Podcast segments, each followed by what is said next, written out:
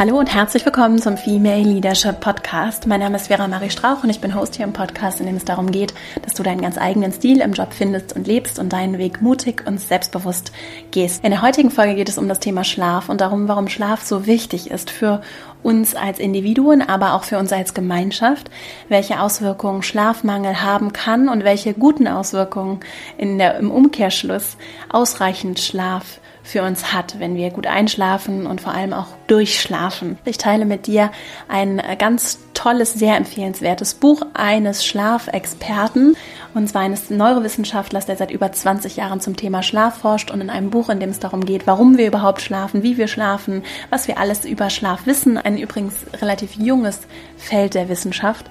Und ich teile mit dir heute fünf Faktoren aus diesem Buch, die beeinflussen, wie viel und wie gut wir schlafen und die wir alle mit in unsere Lebens- und auch Arbeitsumfelder, in den Lebensstil, den wir führen, mitnehmen können und wünsche dir ganz viel Freude dabei. Dies ist übrigens der erste Teil einer zweiteiligen Schlafserie. Nächste Woche erscheint der zweite Teil, in dem ich nochmal detaillierter darauf eingehe, wie lange und wie wir schlafen sollten, warum es sinnvoll ist, dass es Morgen- und Abendtypen gibt zum Beispiel, was die Schlafforschung sonst so herausgefunden hat, auch rund um unsere Arbeitswelt und wie ich finde, das dann auch Auswirkungen darauf haben kann, wie wir eine neue Arbeitswelt gestalten, weiterentwickeln können, um diese Epidemie des Schlafmangels zu beheben. Die Weltgesundheitsorganisation hat chronischen Schlafmangel als eine Epidemie der Industrienationen benannt und wir können alle in meinen Augen daran arbeiten, unsere Arbeitsumfelder anders zu gestalten, unseren individuellen Lebensstil auch für unsere Performance und Leistungsfähigkeit, für unsere Entscheidungsqualität im Job zu beeinflussen. Und ich freue mich sehr mit dir, dieses, wie ich finde, sehr wichtige, auch für uns als Gemeinschaft sehr wichtiges Thema zu teilen und wünsche dir ganz viel Freude mit dieser Folge. Und dann legen wir gleich mal los. Schlaf ist die eine effektivste Sache, die wir tun können, um unser Gehirn und unseren Körper gesund und leistungsfähig zu halten. Zwei Drittel der Erwachsenen in entwickelten Industrienationen der Welt bekommen nicht die empfohlenen acht Stunden Schlaf. Die Weltgesundheitsorganisation, auch WHO, World Health Organization genannt, empfiehlt acht Stunden Schlaf pro Nacht. Es gibt so ein Missverständnis, dass Menschen, die älter werden, weniger Schlaf brauchen. Das ist nicht korrekt. Ich habe heute ein Buch mitgebracht als Quelle für diese Folge. Ich verlinke auch noch weitere Quellen bzw. weitere Links und auch Empfehlungen zum Thema Schlaf. Heute beziehe ich mich aber vor allem auf ein Buch, das ich dir ganz, ganz warm ans Herz legen möchte. Und zwar heißt das Buch Why We Sleep, The New Science of Sleep and Dreams von Matthew Walker. Matthew Walker forscht seit über 20 Jahren zu der Frage, warum wir schlafen und träumen und welche Auswirkungen Schlaf und Schlafmangel vor allem auch auf unseren Körper, unser Gehirn und unseren Geist hat. Und er war Psychiatrieprofessor an der Harvard Medical School, als er vor über 20 Jahren damit begonnen hat, sich mit dem Thema zu beschäftigen. Mittlerweile ist er Professor für Neurowissenschaften an der University of California, Berkeley. Und er hat dieses wunderbare Buch veröffentlicht vor einigen Jahren und es beschäftigt sich vor allem auch mit den jüngeren Erkenntnissen aus den letzten Jahrzehnten zum Thema Schlaf, die noch nicht nach meiner Wahrnehmung vollständig in, im Allgemeinwissen angekommen sind. Und ich freue mich sehr, mit dir heute dazu ein paar Insights zu teilen, die für mich auch neu waren beim Lesen. Und ich finde es grundsätzlich sehr spannend und er geht auch zu Beginn des Buches äh, darauf ein, warum wir überhaupt schlafen. Und dass es so interessant ist, dass wir als Spezies uns hinlegen, in so einen Koma-ähnlichen Zustand verfallen. Dann liegt unser Körper von außen still da und unser Geist halluziniert, hat zum Teil bizarre Bilder, Vorstellungen. Wir tauchen ab in so eine andere Welt und tun das mit einer absoluten Selbstverständlichkeit für rund ein Drittel unserer Lebenszeit. Wenn wir nicht schlafen, dann sterben wir irgendwann unweigerlich, wenn das über mehrere Tage, es gibt ganz seltene Krankheiten, auf die es sich bezieht, und in ganz seltenen Fällen sterben Menschen dann wirklich daran, dass sie nicht schlafen. Also wir alle müssen schlafen. Es ist eine neben Trinken, Essen und Fortpflanzung der Basisfunktionen die die Evolution für uns herauskristallisiert hat und tatsächlich auch evolutionär sehr interessant, warum wir das tun, welche Funktion das Schlafen hat, evolutionsbiologisch weil wir ja, wenn wir schlafen, nicht mit anderen interagieren können, wir können nicht reproduzieren, wir können kein Essen finden, wir können uns nicht verteidigen, wir können auch unsere Nachfahren nicht verteidigen. Also es ist schon interessant, warum eine Spezies das überhaupt tut. Mit dieser Frage hat er sich beschäftigt und er hat eben in diesem Buch wirklich ganz wunderbar Antworten aufgeführt, es gibt einzelne Kapitel zu einzelnen Themen, die vielleicht auch für dich interessant sind. Und wenn es so Fragen gibt wie zum Beispiel das Thema Alter, wie Kinder anders schlafen als Erwachsene, warum es sich schon erklären lässt, dass wir diese Fehlinformationen im Allgemeinwissen haben, wie zum Beispiel, dass man als erwachsener oder älterer Mensch weniger schlafen muss,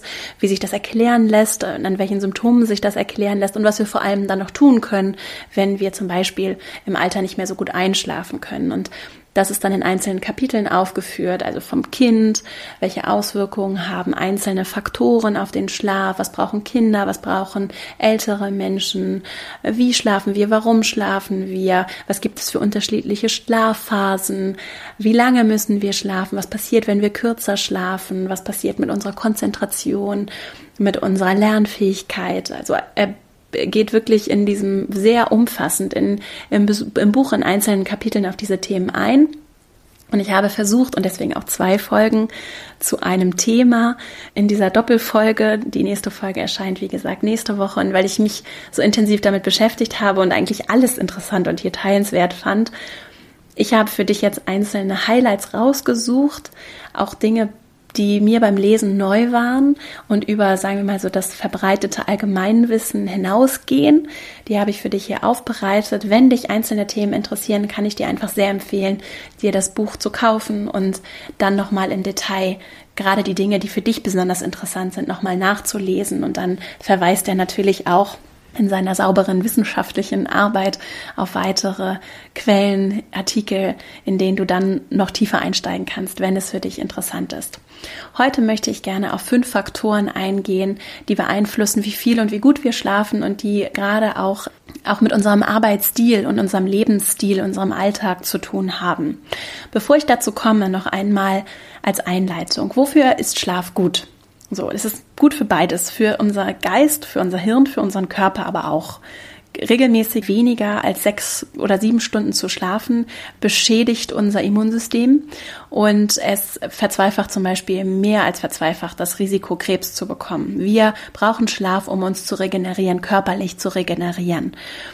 Es kann zum Beispiel auch unsere Hormone so beeinflussen, wenn wir zu wenig schlafen, dass wir uns eher hungrig fühlen, dass wir, auch wenn wir satt sind, dieses, dieses Gefühl der Sättigung nicht als solches wahrnehmen. Das führt zum Beispiel auch dazu, dass wir Gewichtszunahme mit Schlafmangel dass es da eine Verbindung gibt, eine ganz klare Verbindung gibt, dass äh, zu wenig Schlaf auch dazu führt, dass unser Blutzuckerspiegel äh, sich so signifikant verändert, dass wir zum Teil bei über längere Zeiträume vorhandenen Schlafmangel, und da reden wir immer über weniger als sechs bis sieben Stunden Schlaf. Ne? Die empfohlenen Stunden sind acht Stunden für alle Menschen, acht Stunden Schlaf bei Menschen, die weniger als das machen, führt es eben dazu, dass sie zum Teil als prädiabetisch klassifiziert werden können, weil es solche Auswirkungen auf unseren Blutzuckerspiegel hat und Schlafmangel beeinflusst so in der Konsequenz nachweisbar in ganz vielen Bereichen unsere Lebenserwartung signifikant. Zu schlafen heißt auch länger zu leben in der Konsequenz. Wenn wir krank sind oder sich Krankheiten anbahnen, dann ist es wichtig, dass wir schlafen. Und in der Klarheit finde ich, und deswegen ist es mir so wichtig, auch darüber zu sprechen, müssen wir uns das auch im Kollektiv immer wieder sagen, weil wir so leicht Dinge über unseren Schlaf priorisieren und ich auch für mich selbst. Ich arbeite an dieser Folge schon etwas länger und habe mich sehr intensiv darauf vorbereitet und habe dann natürlich auch selbst Versuche gemacht und wir alle schlafen, es verbindet uns alle, wir alle legen uns hin. Übrigens jede Spezies auf diesem Planet, soweit wir es heute wissen, auf diesem Planeten schläft jede Spezies. Es träumt nicht jede Spezies, aber wir alle schlafen. Und es hat, es ist etwas, was uns verbindet, was für uns alle da ist. Und ich habe eben im Selbstversuch einiges ausprobiert, beziehungsweise auch beobachtet, wie ich schlafe und wie leicht ich auch Schlaf ganz niedrig einpriorisiere und dem nicht den Raum gebe, den es braucht. Denn es ist so wichtig, zum Beispiel für meine Lebenserwartung, für meine Gesundheit und auch für meine geistige Kapazität. durch Schlaf erhöht äh, das Gehirn die Vielfalt der genutzten Funktionen, sodass wir zum Beispiel besser lernen, uns erinnern, auch logische Entscheidungen besser treffen können. Und auch unsere psychische Gesundheit profitiert von ausreichend Schlaf, denn äh, er erlaubt uns, soziale und psychologische Herausforderungen gelassener und klarer einzugehen. Das Träumen führt außerdem dazu, dass wir so ein neurochemisches Bad, so beschreibt es der Matthew Walker, ausschütten und dadurch mit schmerzhaften Erinnerungen an das umgehen, dass wir auch eine virtuelle Realität erleben können in unseren Träumen und dass das unsere Kreativität inspiriert und auch so ein, ein, ein Vermischen von Vergangenheit und Gegenwart, von Erträumen ermöglicht und dass das Auswirkungen natürlich auch darauf hat, wie innovativ wir sind, wie kreativ wir sind in der Wissenschaft, in der Wirtschaft, in der Welt, wie wir uns äh, auch nochmal anders durch virtuelle Kapazität einbringen können. Schlaf hilft unserem Immunsystem, wie ich schon gesagt habe, sehr, sehr signifikant, auch unserem Stoffwechsel, unserem Herz-Kreislauf-System. Also die Frage ist eigentlich gar nicht so sehr, wobei hilft Schlaf, sondern vielmehr, wobei er nicht hilft. Und bisher ist, gibt es aus den Tausenden von Studien, die der Matthew Walker in diesem Buch auch ausgewertet hat, gibt es, äh, gibt es keine Nachteile, die Schlaf hat. Ja, also es ist gut zu schlafen. Eine Frage, die die zu dem Thema Schlaf häufig aufkommt, ist eben so diese sechs Stunden versus acht Stunden Schläfertypen. Auch darauf geht er in dem Buch in einem Kapitel ein. Es ist grundsätzlich, wie gesagt, sehr klar, acht Stunden Schlaf werden empfohlen und alles darunter führt in der Konsequenz Konsequenz der regelmäßigen, dieses regelmäßigen zu wenig Schlafens zu chronischem Schlafmangel. Dass es Menschen gibt, die schlecht einschlafen können, die sehr früh aufwachen, die mit Unterbrechungen schlafen. Darauf geht er auch ein. Es gibt unterschiedliche Schlafstörungen. Es gibt aber auch ganz häufig den Fall, dass Menschen Schlafstörungen als solche wahrnehmen, die aber gar keine sind und was er empfiehlt, ist zwei Fragen, die du dir auch stellen kannst, wenn es darum geht, ob du für dich, also wenn du für dich herausfinden möchtest, ob du Schlafmangel hast oder nicht. Die erste Frage. Kannst du morgens gegen 10 oder 11 Uhr leicht wieder einschlafen? Wenn du die mit Ja beantworten kannst, dann hast du sehr wahrscheinlich chronischen Schlafmangel. Die zweite Frage, kannst du nachmittags, also nach 12, 13 Uhr, gut arbeiten bzw. konzentriert sein, ohne Koffein zu, zu dir zu nehmen? Also, ohne aufputschende Mittel zu dir zu nehmen. Diese beiden Fragen, wenn du auf die erste Frage mit Ja antwortest, beziehungsweise auf die zweite mit Nein, dann hast du sehr wahrscheinlich chronischen Schlafmangel. Ich verlinke auch einen aus dem Buch empfohlenen Fragebogen, von Wissenschaftlern entwickelt, von Wissenschaftlerinnen und Wissenschaftlern entwickelten Fragebogen, der nochmal detaillierter darauf eingeht, wie wir herausfinden können, ob wir chronischen Schlafmangel haben. Wenn du weniger als acht Stunden schläfst, regelmäßig, also eher sechs, sieben Stunden schläfst, dann hast du sehr wahrscheinlich Schlafmangel. Das Interessante, darauf gehe ich auch im zweiten Teil der, dieser Folge nochmal ein, wenn wir Schlafmangel haben, dann wissen wir wissenschaftlich erwiesen, dass wir das nicht so feststellen können. Also Menschen, die chronischen Schlafmangel haben, wissen das nicht unbedingt, dass sie ihn haben und unterschätzen bzw. überschätzen ihre geistigen Fähigkeiten, auch zum Beispiel im Straßenverkehr. Darauf gehe ich in der zweiten Folge auch nochmal detaillierter ein. Also nur weil du glaubst, du hast vielleicht keinen chronischen Schlafmangel, heißt es nicht, dass du ihn äh, deshalb nicht hast. Fünf Faktoren, die beeinflussen, wie viel und wie gut wir schlafen, habe ich für dich heute mitgebracht. Und diese fünf Faktoren sind laut dem Autor und Schlafforscher Matthew Walker, wie gesagt, auf dessen Buch Why We Sleep ich mich heute beziehe, dafür verantwortlich, dass wir, vor allem verantwortlich, dass wir an Schlaflosigkeit leiden, beziehungsweise meinen, dass wir an Schlaflosigkeit leiden. Das heißt das, es gibt erwiesenermaßen viele Menschen, die zu dem Schluss kommen, dass sie Insomnia, also Schlaflosigkeit haben. Dabei haben sie vielleicht nur diese fünf Faktoren nicht richtig berücksichtigt. Und wenn du jemand bist, der meint, er, du kannst nicht gut einschlafen oder du kannst nicht gut durchschlafen oder du kennst vielleicht auch Menschen in deinem Umfeld, die unter Schlaflosigkeit leiden, die Konsequenzen sind dramatisch. Es ist wichtig, dass wir gut schlafen. Schlaflosigkeit ist eine chronische Krankheit, die uns als Gemeinschaft belastet. Und ich finde, wir können da aufeinander Acht geben in Familien, in Partnerschaft, aber auch wenn es um Arbeit geht, dass, weil wir alle ein Interesse daran haben, dass wir genug schlafen, dass wir gesund sind, dass die Menschen um uns herum genug Schlaf bekommen. Der erste Faktor.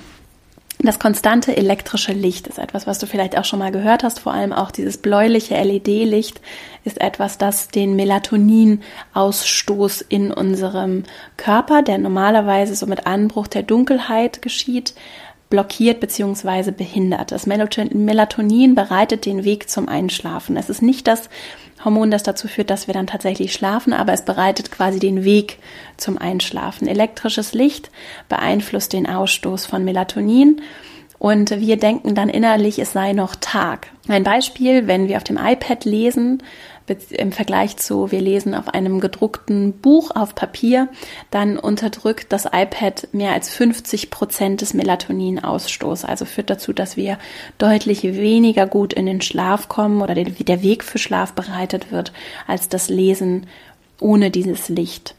Was kann ich also tun, um mit diesem konstanten elektrischen Licht, das ja gerade auch in der Winterzeit bei uns ein fester Teil unseres Lebens, auch unseres Arbeitslebens ist, das ist nämlich, es ist nicht so leicht, damit umzugehen, will ich damit sagen. Also elektrisches Licht ist omnipräsent. Es ist allerdings hilfreich, gerade am Abend Licht in den, in den Räumen, in denen wir uns unsere Abendstunden verbringen, zu dimmen. Und auch da, es gibt so viele Arbeitsumfelder, die einfach nur hell ausgeleuchtet sind. Und wenn du dort bis abends um 10, 11 Uhr sitzt und arbeitest, dann macht das etwas mit deiner Fähigkeit, auch später dann einschlafen zu können. Also wir können anfangen, Licht zu dimmen, beziehungsweise uns damit zu beschäftigen, welches Licht uns auch den Tag über äh, umgibt. Wir können in unseren Schlafumfeldern Licht ausblocken, also zum Beispiel das Licht zur Straße durch, äh, durch blickdichte Vorhänge beziehungsweise durch lichtdichte Vorhänge das Licht rausblocken, denn es behindert auch die Qualität unseres Schlafs, denn das Melatonin wird auch während des Schlafs weiter ausgestoßen und ebbt dann erst morgens, wenn die Sonne aufgeht, wieder ab. Das heißt, dass wir dann wieder aufwachen können. Es gibt auf Geräten die Möglichkeit, entweder vorinstallierte oder separat installierte Software zu nutzen, die das ähm, dieses sehr schadliche blaue Licht, vor allem das LED-Licht rausfiltert und das gerade in den Abendstunden zu nutzen, auch am, am Computer zu nutzen. Und was ein anderer Faktor ist, der auch beim Schlafen hilft tatsächlich, ist, dass wir Tageslicht mitnehmen, ja, und wir sind so sehr in zum Teil den Arbeitsräumen gefangen und verbringen so viel der Tageslichtzeit an Werktagen in Räumen, dass uns das tatsächlich auch in unserer Schlafqualität beeinträchtigt. Mindestens 30 Minuten am Tageslicht zu, in Tageslicht zu verbringen, hilft ganz massiv bei Schlafstörungen und wird empfohlen. Da wird vor allem auch empfohlen, mindestens eine Stunde im Morgenlicht zu verbringen, also im Sonnenlicht des Morgens zu verbringen. Das in Kombination mit dem dunklen Abend hat Einfluss auf unseren Hormonhaushalt und hilft dabei, besser zu schlafen. Also sowohl abends das Licht runterzufahren, als auch tagsüber Zeit draußen zu verbringen. Und das mit dem, das war mir nicht so bewusst, wie wichtig es ist für den Schlaf, dass wir auch Licht, dass wir Tageslicht bekommen. Und was dabei, finde ich, auch für die Arbeitswelt vielleicht noch etwas sein kann, was uns hilft, was ich auch versuche in meinem Arbeitsalltag zu integrieren, ist, zum einen dieses viele sitzen im Auto und dann wieder sitzen im Büro und gar nicht richtig nach draußen zu kommen, das zum Beispiel durch das Hinterfragen des, der Gestaltung des eigenen Arbeitswegs zu verändern, also zum Beispiel mit dem Fahrrad zu fahren oder einzelne Abschnitte zu Fuß zu gehen mit der Bahn vielleicht eine Station früher auszusteigen und dann morgens einen kleinen Spaziergang zu machen oder eine Station später einzusteigen. Und auch solche Themen wie zum Beispiel so Walking Meetings sind etwas, was wir jetzt machen, dass wir tatsächlich bei eins zu eins Gesprächen zum Beispiel einfach einen Spaziergang machen und für eine Viertelstunde, 20 Minuten nach draußen gehen, gemeinsam spazieren gehen. Das regt auch nochmal anders das Denken an und hilft uns dabei, diese Tageszeit auch im Licht zu verbringen. Vielleicht auch zur Mittagspause einen Spaziergang zu machen und nicht den ganzen Tag auch unbewusst den ganzen Tag im Büro zu sitzen, vom, vom Zuhause in die Bahn oder ins Auto und dann gleich wieder rein ins Büro und so einfach nicht genug Exposure, genug Zeit im Tageslicht zu verbringen. Der zweite Faktor. Ein Faktor, der mir auch so nicht bewusst war, der bei der Qualität des Schlafes ganz maßgeblich hilft und etwas ist, was wir so in einer industrialisierten, äh, durchoptimierten Welt manchmal vergessen, ist die regulierte Temperatur der wahrscheinlich am meisten unterschätzte Faktor für Schlafen und auch fürs Einschlafen ist unsere Körpertemperatur und die Temperatur unserer Umgebung. Wir haben so eine Core-Temperatur, eine Kerntemperatur, unsere Körpertemperatur und die braucht einen Abfall von circa einem Grad Celsius, um gut einschlafen zu können. Und deswegen wird es dir zum Beispiel leichter fallen, einzuschlafen, wenn der Raum eher etwas zu kalt ist, als etwas zu warm ist, in dem du schläfst. Also was hilft, ist da einfach die Temperatur im Raum in die Kühle zu regulieren. Das heißt zum Beispiel die Heizung runterzudrehen oder auszumachen, ein Fenster aufzumachen. Und auch, was hilft, ist warm zu baden oder zu duschen, bevor du schläfst oder schlafen gehst, damit deine Körpertemperatur nach oben gebracht wird und dann leicht abfällt, bevor du schlafen gehst. Ein dritter Punkt, der auch der, ich glaube, die größte nicht regulierte Droge der Welt ist, Koffein. Kaffee, einige Tees, Energy Drinks, auch dunkle Schokolade, einzelne Eiscremesorten, aber auch Medikamente haben Koffein. Koffein beeinträchtigt nicht, dass wir schlafen müssen, sondern nur, dass wir fühlen, dass wir schlafen müssen.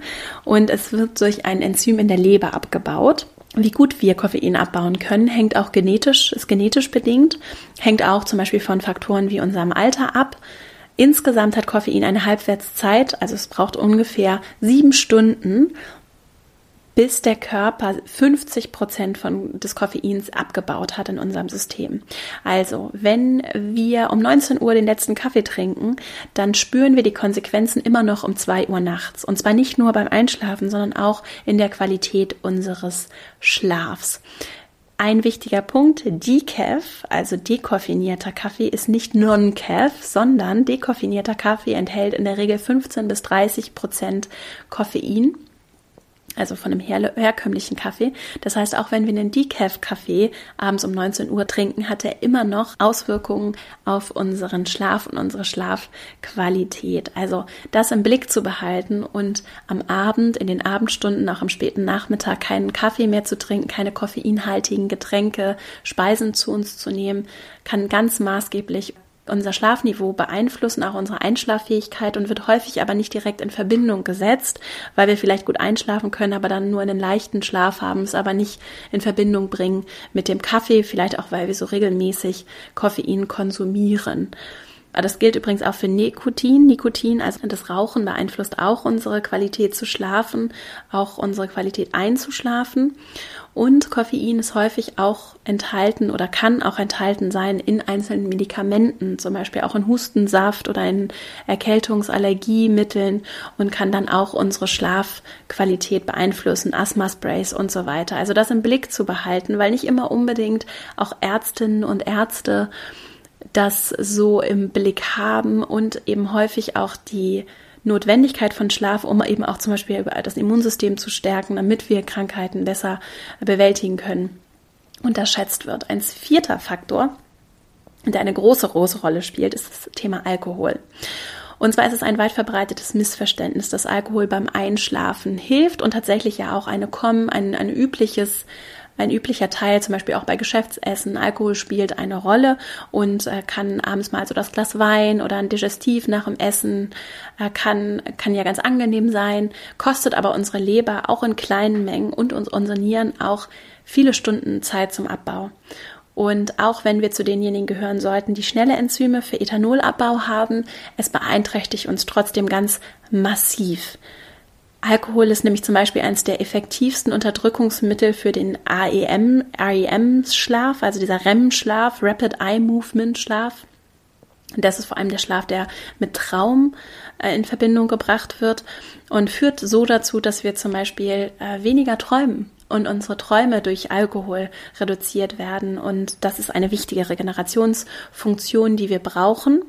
Wir haben auch Non-REM-Phasen, darauf gehe ich auch in der zweiten Folge nochmal ein. Also es gibt, äh, wir, wir bewegen uns immer in so Zyklen aus diesem Non-REM-Schlaf und dem REM-Schlaf und in so Zyklen und je mehr dieser Zyklen wir machen können in einer Nacht, also je, je häufiger wir in diesem Wechsel von äh, Rapid Eye Movement Schlaf zu Non-Rapid Eye Movement Schlaf, also von Traum und traumloser Phase. Je häufiger wir diese Spiralen durchlaufen können, umso besser und erholsamer, tiefer oder gefühlt besser ist auch der Schlaf. Und diese eine Phase wird eben vor allem beeinträchtigt. Die REM-Phase oder REM-Phase wird vor allem beeinträchtigt durch Alkoholkonsum. Und bei Menschen, die zum Beispiel sehr regelmäßig Alkohol konsumieren und dann im Prinzip keine Nacht mehr ohne Alkoholeinfluss schlafen, führt es dazu, dass sie eben diese traumähnlichen Zustände komplett unterdrücken und dann zum Teil auch in traumähnliche Zustände im, im, im Wachsein verfallen, was durchaus gruselig und aber auch natürlich beeinträchtigend wirken kann.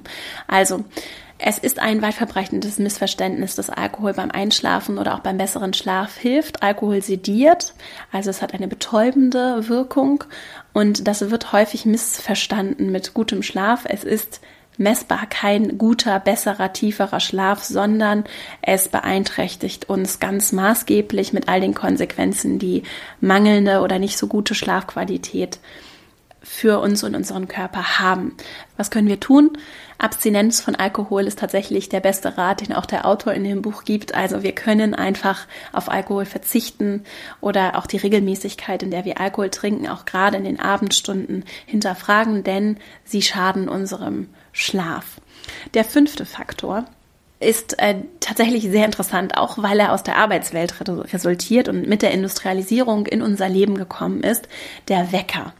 Während wir alle anderen Spezies auf diesem Planeten, wir wissen nicht von anderen Spezies, die sich künstlich aus dem Schlaf holen, ist es so, dass wir ja um vor allem, um bei der Arbeit zu sein, um in dieser Arbeitswelt zu funktionieren, uns künstlich aus dem Schlaf holen. Also neben dem künstlichen Licht und der konstanten Temperatur ist das ein weiterer sehr schädlicher Faktor, der unseren Schlaf beeinträchtigt. Das erzwungene Aufstehen ist etwas, das eben andere Spezies nicht machen.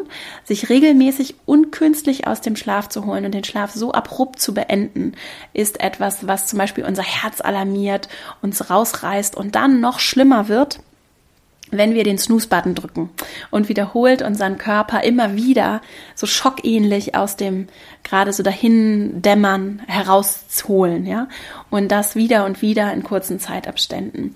Das ist nicht gut für uns und unseren Körper.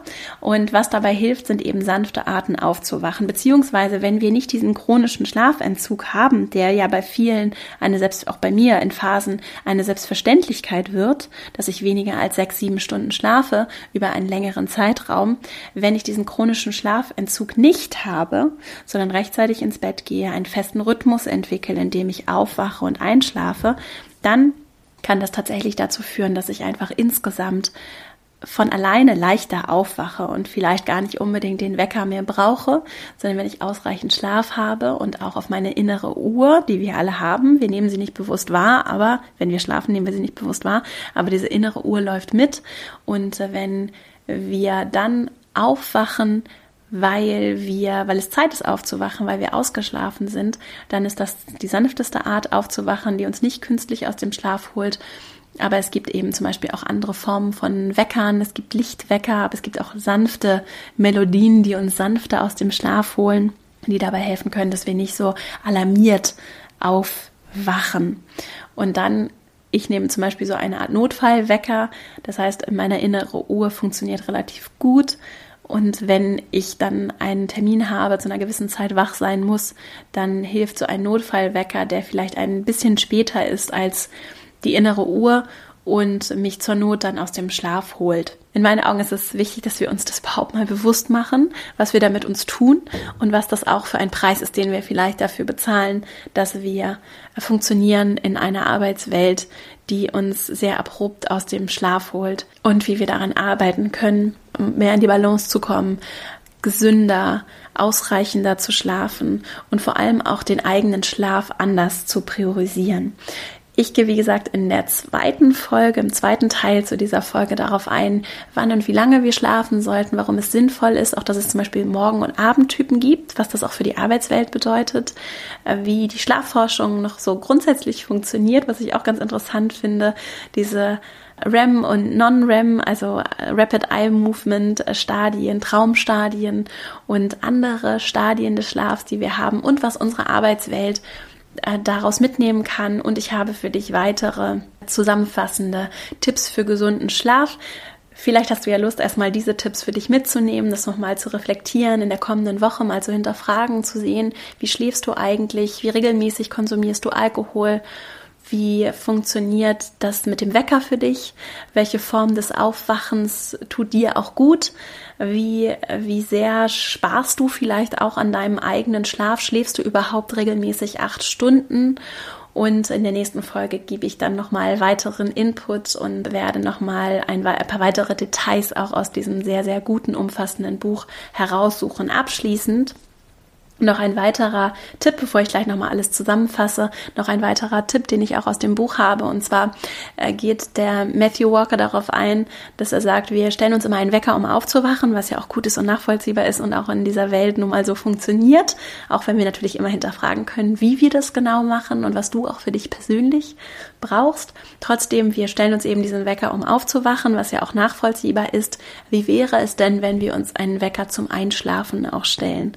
Und mit der gleichen Disziplin, mit der wir funktionieren für unsere, für unsere Jobs, für all die Erwartungen, all die gesellschaftlichen, äh, sozialen Anforderungen, die an uns gestellt werden, wenn wir mit der gleichen Konsequenz und auch dafür einsetzen, dass wir rechtzeitig ins Bett kommen, dass wir genug Schlaf bekommen, weil er eben so entscheidend und so wichtig ist für unser Wohlbefinden und weil er vielleicht auch einfach kein so gutes Standing hat in unserer Gesellschaft, in der es tatsächlich häufig ja auch um Performance geht, wie gut ich bin, was ich kann, meine Leistungsfähigkeit, auch im Job, ne? Wenn, wo so viel darum geht, wenn das doch tatsächlich so wichtig ist und wir wissen, dass Schlaf so wichtig für all das auch ist, dass wir mit der gleichen Konsequenz uns auch für uns unser Wohlbefinden und genau eben diese Leistungsfähigkeit einsetzen, indem wir uns um uns selbst kümmern, um unseren Schlaf kümmern und wie gesagt, dazu teile ich noch weitere Impulse und Gedanken für dich in der kommenden Folge. Jetzt fasse ich noch einmal zusammen, worum es in dieser Folge ging. Also, Schlaf ist sehr, sehr wichtig für uns körperlich und geistig. Wir brauchen auch das Träumen, zum Beispiel um kreativ zu sein, um Erfahrungen, Erinnerungen zu verarbeiten, damit umzugehen. Es werden acht Stunden Schlaf empfohlen. Daran führt kein Weg vorbei. Es gibt, wie gesagt, auch andere Stimmen, die sagen, wir brauchen weniger Schlaf, auch wenn wir älter werden, brauchen wir weniger Schlaf. Das, was ich in diesem Buch, und es ist sehr plausibel, umfassend und mit neuester, jüngster Forschung untermauert gelesen habe, ist, dass wir acht Stunden Schlaf brauchen. Das empfiehlt auch die Weltgesundheitsorganisation und auch andere Institutionen, namenhafte Institutionen empfehlen genau das. Wenn wir, wenn du glaubst, dass du weniger Schlaf brauchst, dann könnte das durchaus auch an anderen Faktoren liegen. Darauf gehe ich in der kommenden Folge noch einmal ausführlicher ein. Fünf Faktoren beeinflussen wie viel und wie gut wir schlafen und führen häufig tatsächlich dazu, weil wir sie ihnen nicht genug Aufmerksamkeit schenken, dass wir meinen, wir leiden unter Schlaflosigkeit, tun es aber gar nicht wirklich. Diese fünf Faktoren sind zum einen konstantes elektrisches Licht, das dazu führt, dass wir eben nicht in diese dunkle Phase kommen, wo Melatonin ausgestoßen wird und wir dann ganz natürlich auch müde werden und dann leichter einschlafen, was wir tun können, ist zum Beispiel das Licht zu dimmen, auch auf die Software in unseren Geräten zu achten, auch im Büroumfeld zu gucken, wie hell ausgeleuchtet ist sie eigentlich, wie lange sitzt du noch vorm Computer, in welchen Räumen bist du in den Abendstunden, wie hell ausgeleuchtet ist das? Und auch im Umkehrschluss, wie viel Tageslicht bekommst du im Laufe deines Arbeitstages, wie sehr bist du auch dem Morgenlicht, das sehr wertvoll auch für das Einschlafen und das Durchschlafen sein kann, dem Morgenlicht ausgesetzt? Und da können unsere Arbeits Alltagsroutinen in meinen Augen sehr, sehr viel verändern, wenn wir anfangen, mehr draußen zu sein, regelmäßig rauszugehen, uns in der Luft, in der frischen Luft zu bewegen und vor allem auch dem Sonnenlicht ausgesetzt zu sein.